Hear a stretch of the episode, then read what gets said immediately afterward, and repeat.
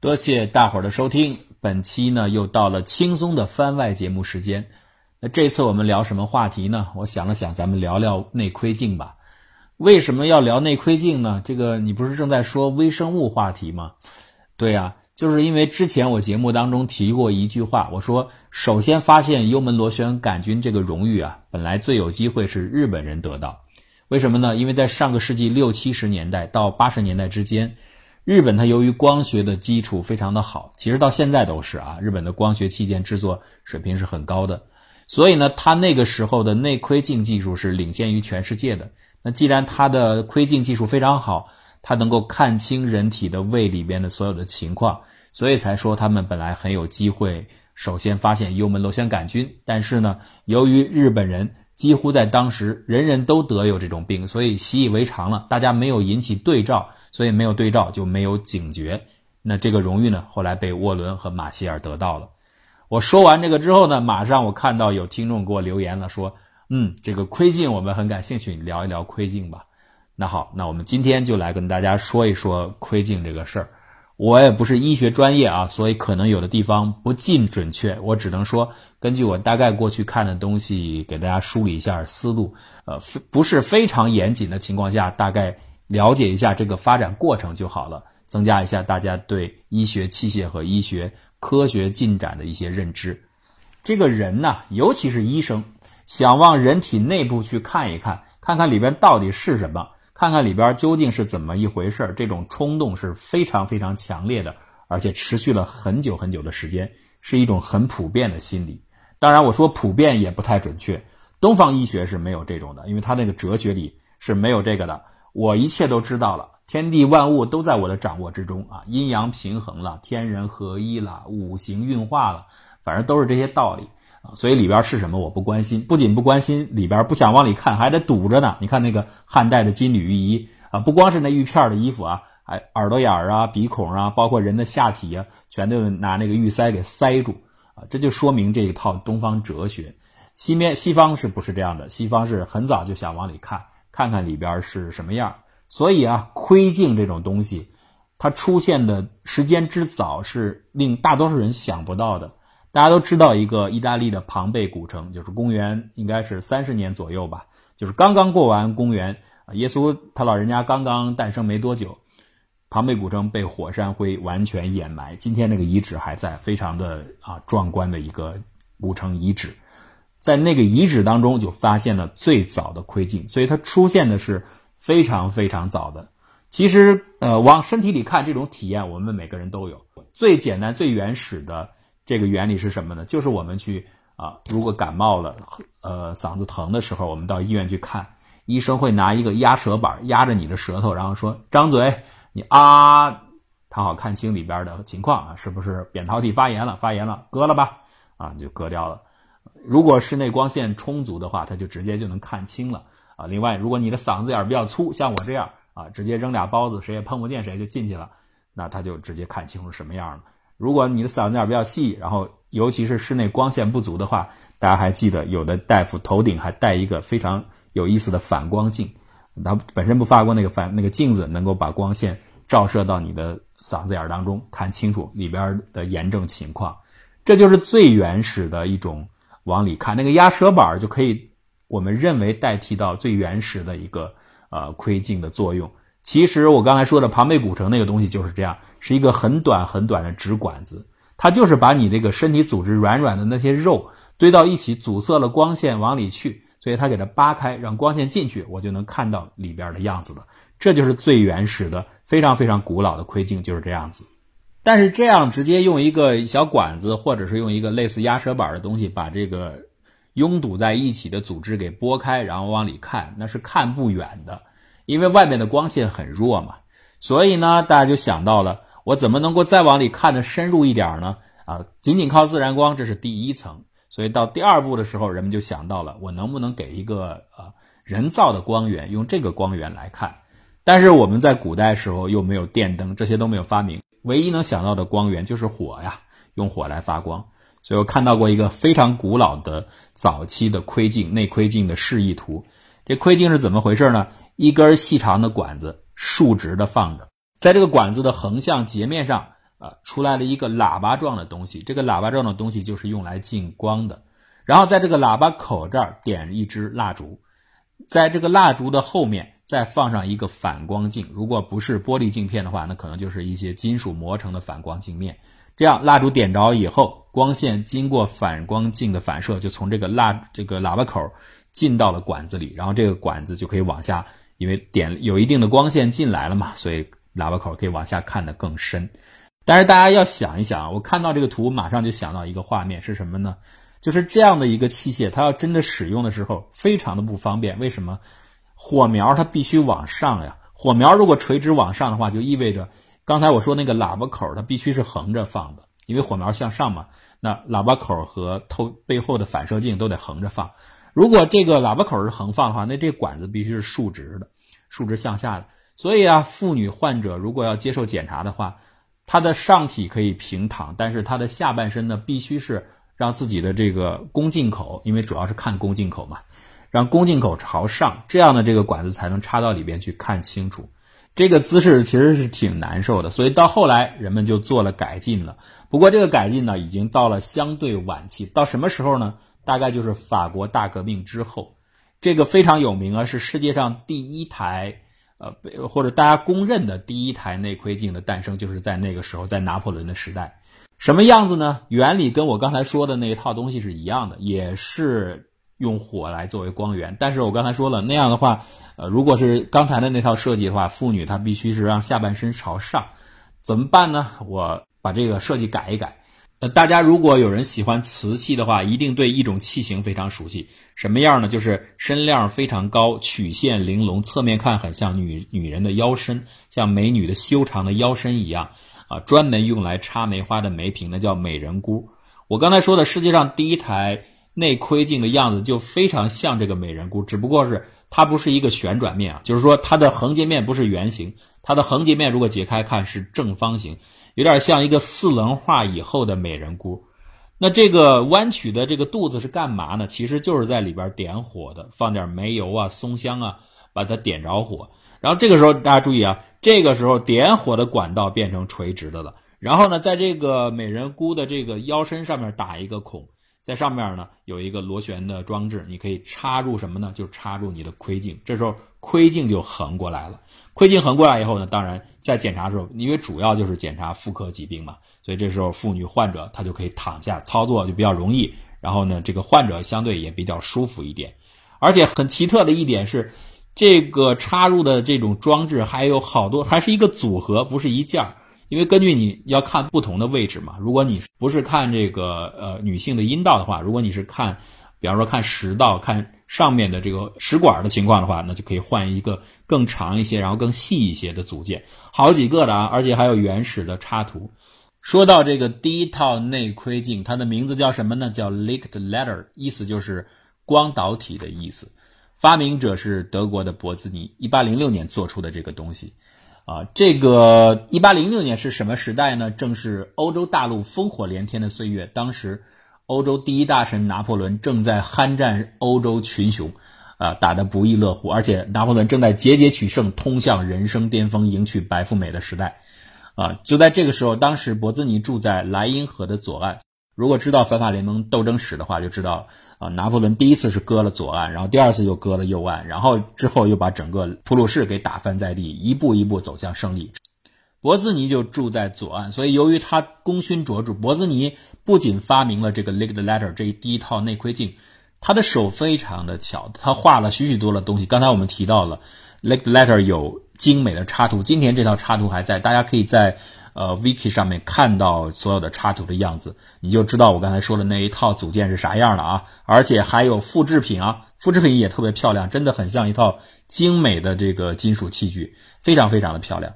所以说他能画出插图来说，这个人很巧，他的数学、他的物理学都非常的好。据说他甚至设计过一套完整的飞行器的样图。很可惜的是，这套图纸现在不在了。如果在的话，那有可能比莱特兄弟。还要早啊，所以总而言之，这是一个很有名的人。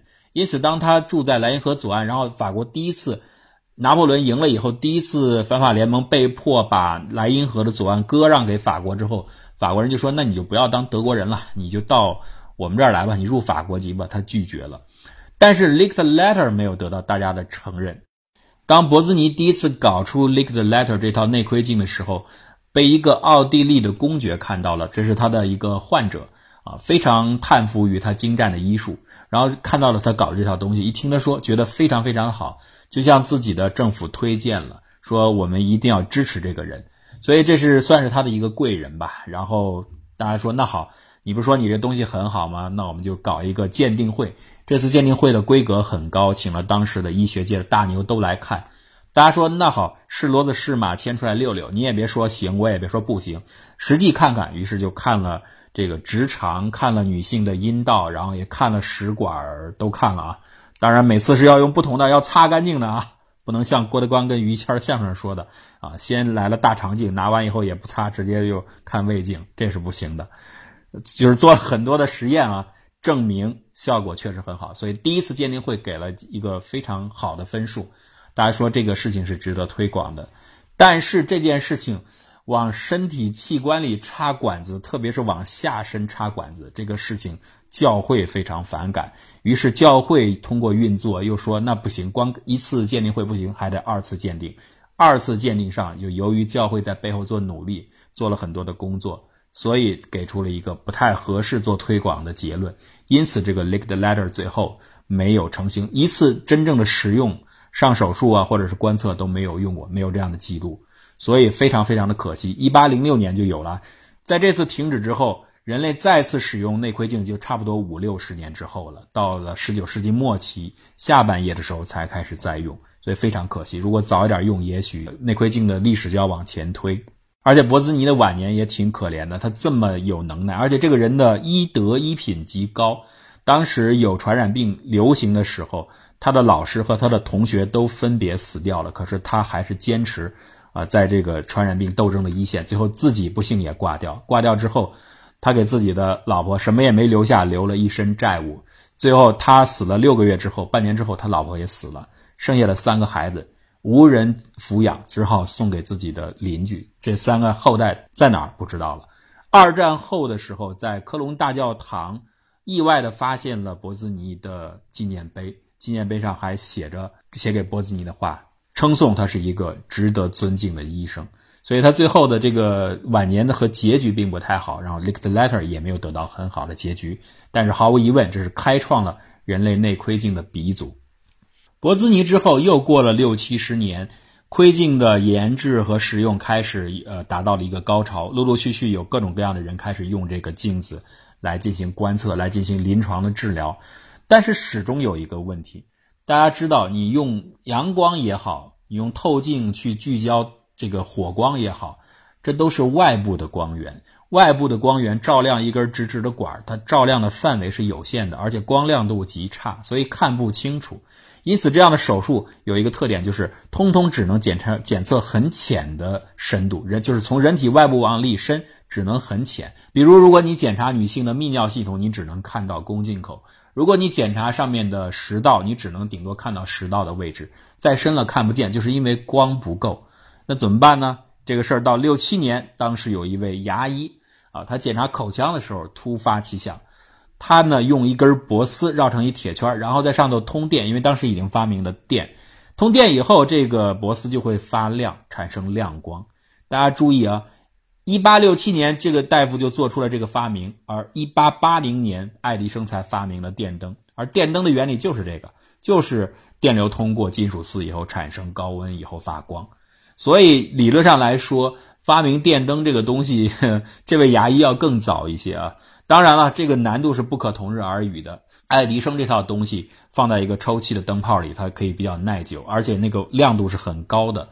这个牙医呢，由于只是在口腔里看，所以光亮不用很高，难度是不可同日而语的，所以完全也可以认为是不同的发明。但是这个原理最早实践确实，爱迪生不是第一个，这个牙医是第一个。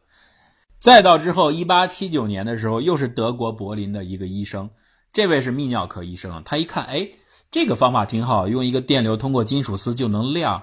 那就可以什么意思呢？我就可以把这个金属丝一直放到我的窥镜的前端了，也就是说，我的光线不用从外边进来了，直接在内部，在身体内部发光。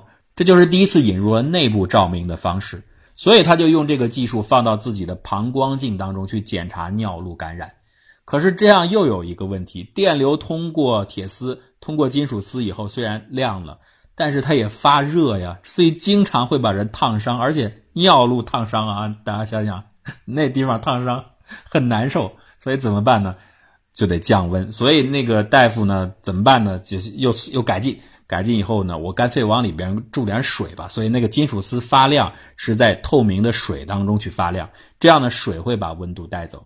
总而言之，这样进了一步，也就是说，光线从外面的照明变成了内部照明，里边看的就更清楚了，拍的照片一下子就好了很多。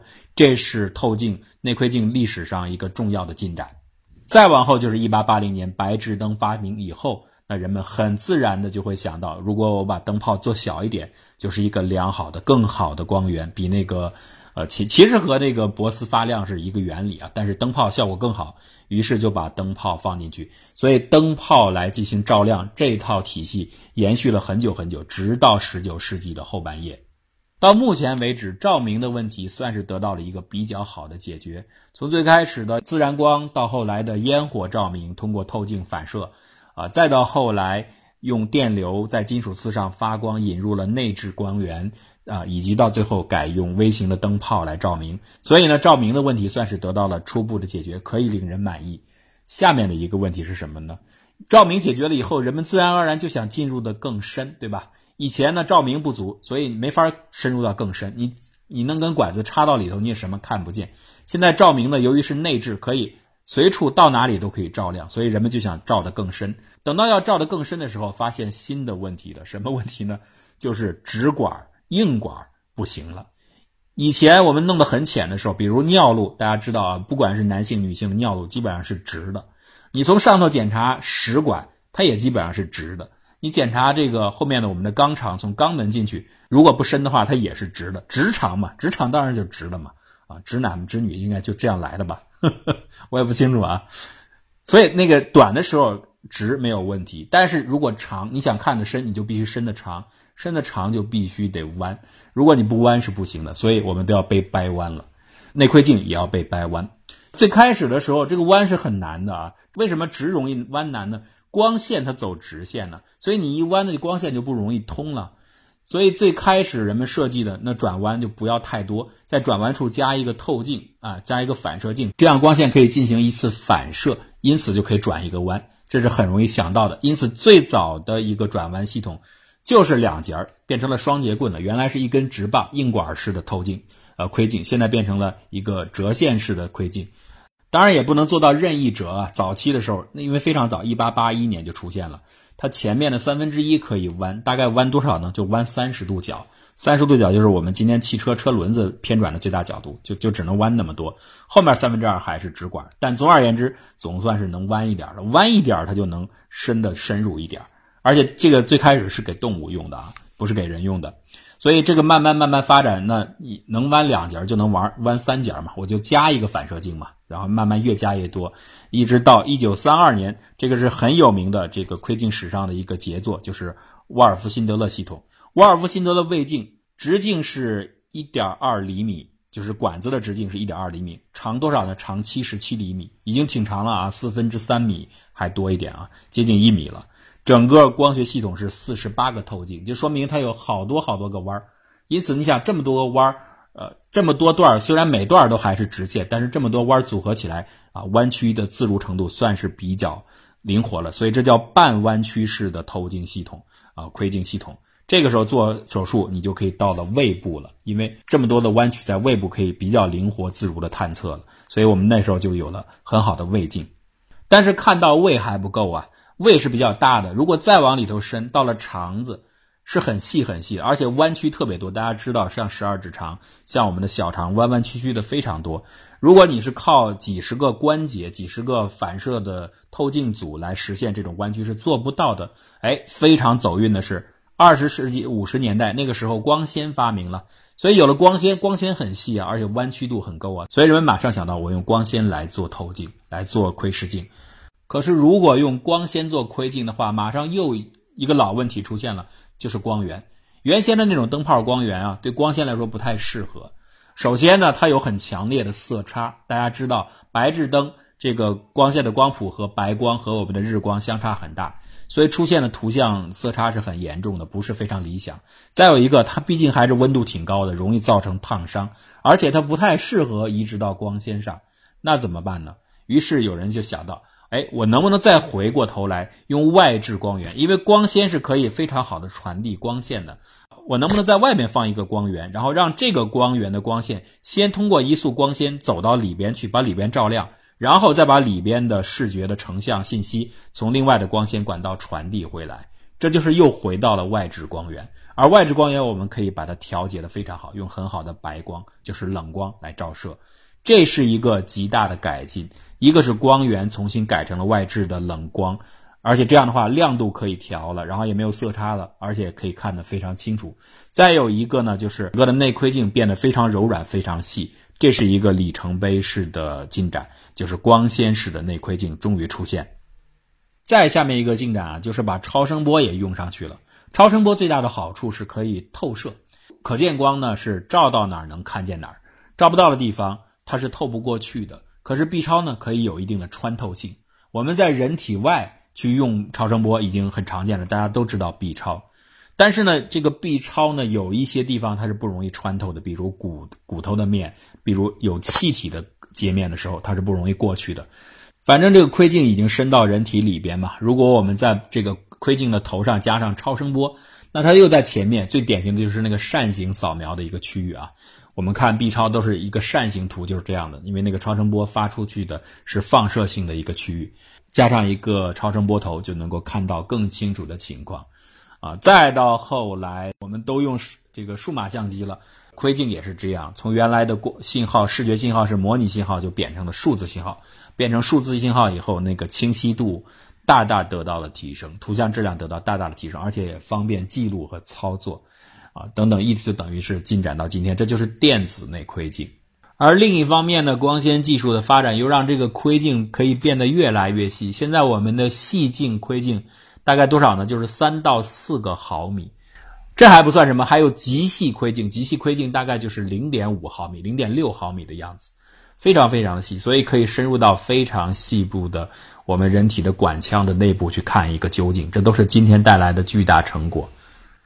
上述我们说的所有的窥镜，它都。是从人天然的口进去的，不管是尿道口、女性的阴道，还有我们的食道，还是鼻子，全都是从人天然的开口进去的。但是有一个有一大块地方，大家知道吧？就是我们的肚子，我们的大肚子，尤其是我的肚子，这个怎么进去？进不去呀。那像这种情况，你就只能人工开口了。所以我们现在做手术，如果下，这就是腹腔镜啊。如果下腹腔看的话。一般是在肚脐眼这儿拉一个口啊，为什么在肚脐眼呢？因为这样不会留下疤痕，肚脐眼就可以认为是个天然的疤痕，基本就可以遮盖住了啊。当然，现在一般是双孔，就是在肚脐眼的下方还会开一个小孔，那个小孔很小，大概零点五、零点四公分，小到什么程度，甚至都不用缝合，手术后直接拿胶水一粘就行了。这不是笑话啊，真的就是这样，一粘就可以了。这个腹腔镜的历史还是很久的，早在二十世纪初。就是一九零几年的时候，就已经有人提出，我们能不能看看腹腔？反正不就是凿一个眼儿嘛，其他地方都看了，这肚子又特别的重要，里边重要的脏器都在里边，所以我们一定要看看。最开始是拿一条狗做实验，拿狗做实验是干嘛呢？不是试验说这个开口有没有什么危险，开口不会有危险的，要试验往里边打气有没有风险。为啥打气？你很容易明白这个道理啊，肚子里五脏六腑这么多。还有肠子、肚子、拨浪鼓子，在一块儿全都粘在一块儿，这一大锅杂碎。我要想看干，那可能被别的东西给挡着，所以我就要把别的东西给扒开，呃，互相的遮挡要少一点。怎么最好的办法就是把肚子给撑起来，撑起来以后有了空间，我摆着各种各样的器官就方便多了。所以呢，要往肚子里充气，那首先就要检验这个充气有没有副作用。所以呢，就先拿一条狗做了实验，往里打空气看看啊，好像没有什么。呃，副作用，所以后来就开始拿人做实验。因此最开始打的就是空气，再到后来呢，觉得空气也不好，那就开始换成了二氧化碳。今天我们注射的都是二氧化碳，直接往里灌二氧化碳。二氧化碳出来以后，用窥镜可以做各种各样的观察，甚至可以做各种各样的操作，比如活检啦、取样啦、开口啦，甚至我们现在发展到直接用窥镜做胆囊摘除，这是一个极大极大的进步。以前胆囊摘除必须开腹的，现在完全不用了，就在肚子上凿两个小眼儿就行了，这是一个巨大的进步。当然了，女性的患者，呃，如果做腹腔镜的话，一般还需要在阴道里放一个支架。主要干嘛呢？就是为了把子宫的位置进行一下调整，因为子宫会遮挡很多的东西，啊，用它来调整。所以女性患者下完腹腔镜后，很多时候会有轻微的阴道流血，这个就不碍事儿，这是正常的，就是因为那个支架造成的。这就是腹腔镜的进展。好了，我们到这儿拉拉杂杂说了很多关于各种各样窥镜的大概的发展历程，其实。真的是以管窥豹啊，还有很多方方面面细节细细节的进展，那没有办法，因为时间有限，就跟大家先聊这么多。不知道大家是不是对我说的窥镜能够比较满意？咱们的番外就到这里，感谢大家的收听。如果您喜欢我们的节目，就请关注我们的微信公众账号，或者加入我们的讨论群。方法很简单，就是搜索“谷歌古典”四个汉字，点击关注就可以了。谢谢大家的支持，谷歌古典精彩尽览。